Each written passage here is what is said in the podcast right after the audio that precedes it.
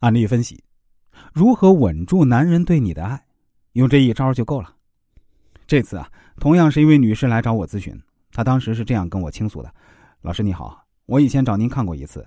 您是用易经的方法给我算的，算的很准。后来啊，我也推荐朋友来这里算，朋友也非常满意。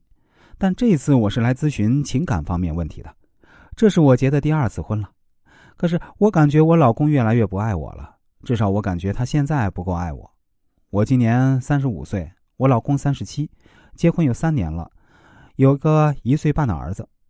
虽然我是二婚，但我老公从来没有嫌弃过我，也可能是因为我长得好看吧，家境不错，而且当时也是他先追求的我。什么玫瑰口红、后备箱藏惊喜，带我去大理看花海，甚至还用了据说男人一生只能够定制一枚的钻戒跟我求婚。他追我的时候啊。真的是让我感觉自己仿佛又变成了二十几岁刚和我前夫恋爱的时候。我当时和前夫离婚，就是因为在他结婚之后啊，什么生日啊、纪念日啊，没有特别的惊喜，只懂得转个五百二十块，在平常呢，连一句“我爱你”都没有，就连周末加班呢，也都是不断的加班。每次我不开心的时候啊，就只会给我转钱，让我买点自己喜欢的东西。可是我要的根本就不是钱，而是他对我的好。我知道他努力赚钱是为了我们这个家，毕竟我们当时正在备孕，他这么努力也是为了给未来的孩子多赚点奶粉钱。可是他每天回家就是几句“我好累，我想早点休息”，然后趴在床上呼呼大睡，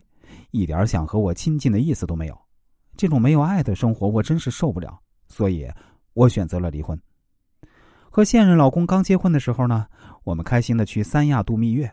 也就在那时候我怀孕了，感受着肚子里的小生命，身旁有着老公无微不至的照顾，我感觉我已经找到真爱了。